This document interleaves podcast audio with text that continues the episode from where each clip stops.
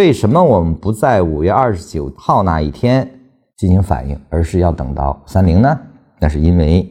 五三零的前一天依然是以最高价报收的，也就是说，在一分钟上，虽然那个时候三十分钟已经明显进入了被持段，但由于尾盘是高收的，所以区间套定理也并不能确认当时就是被持了。连一分钟的顶分都没出来前，你怎么能说它就结束在那里呢？如果没有五三零的这个印花税啊，可能五三零那一天还会继续往上冲高。只是说没有印花税呢，只是行情的演绎会发生变化，但成为一个顶部的大幅震荡肯定也会开启啊，因为那个市场已经开始不稳定啊。但是印花税出来了，这是客观的。这个突发消息使得这个背驰就被立即确认了啊。这里面的立即确认是指什么意思？是印花税出来去被确认吗？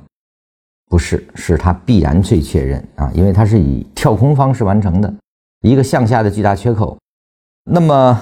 这个跳空在刚开盘完成了缺口啊，这里面禅师也说了，这个缺口怎么看啊？这个缺口就被看成是最低级别的，而且是一分钟以下的级别，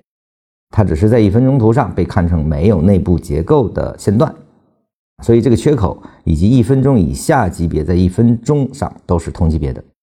由于这个跳空缺口的产生，那么一卖就不可能被你当下捕捉，因为它已经完成一个缺口。我们对于缺口的认定是，无论在什么级别图上，缺口破坏了什么就当什么用，因为它在一分钟上看到的，所以它就当一分钟的线段了。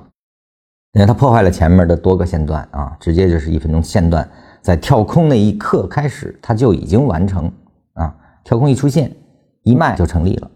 而往后的回抽就只能形成二三卖。所以你最佳的卖点不是在那个跳空发生的时候，而是在跳空后面的那个反抽二卖形成之后，那就是你的最佳卖点了。这就是对突发事件，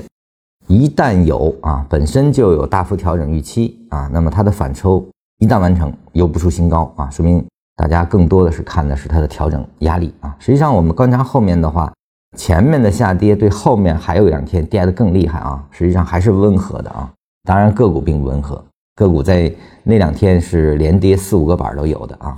而且有一大批股票就是在五三零形成了很重要的历史高点。